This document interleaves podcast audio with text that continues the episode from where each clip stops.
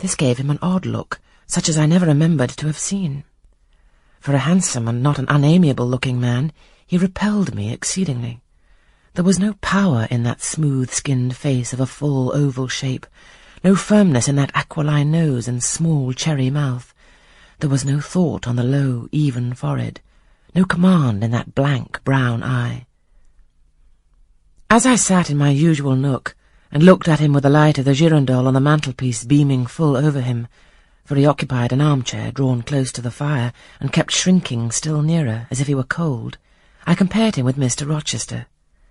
I think, with deference be it spoken, the contrast could not be much greater between a sleek gander and a fierce falcon, between a meek sheep and the rough-coated, keen-eyed dog, its guardian.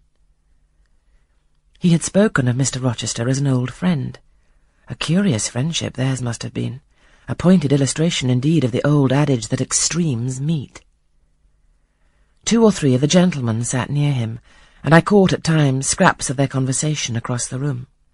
At first I could not make much sense of what I heard, for the discourse of Louisa Eshton and Mary Ingram, who sat nearer to me, confused the fragmentary sentences that reached me at intervals. These last were discussing the stranger. They both called him a beautiful man. Louisa said he was a love of a creature, and she adored him, and Mary instanced his pretty little mouth and nice nose as her ideal of the charming. And what a sweet-tempered forehead he has, cried Louisa.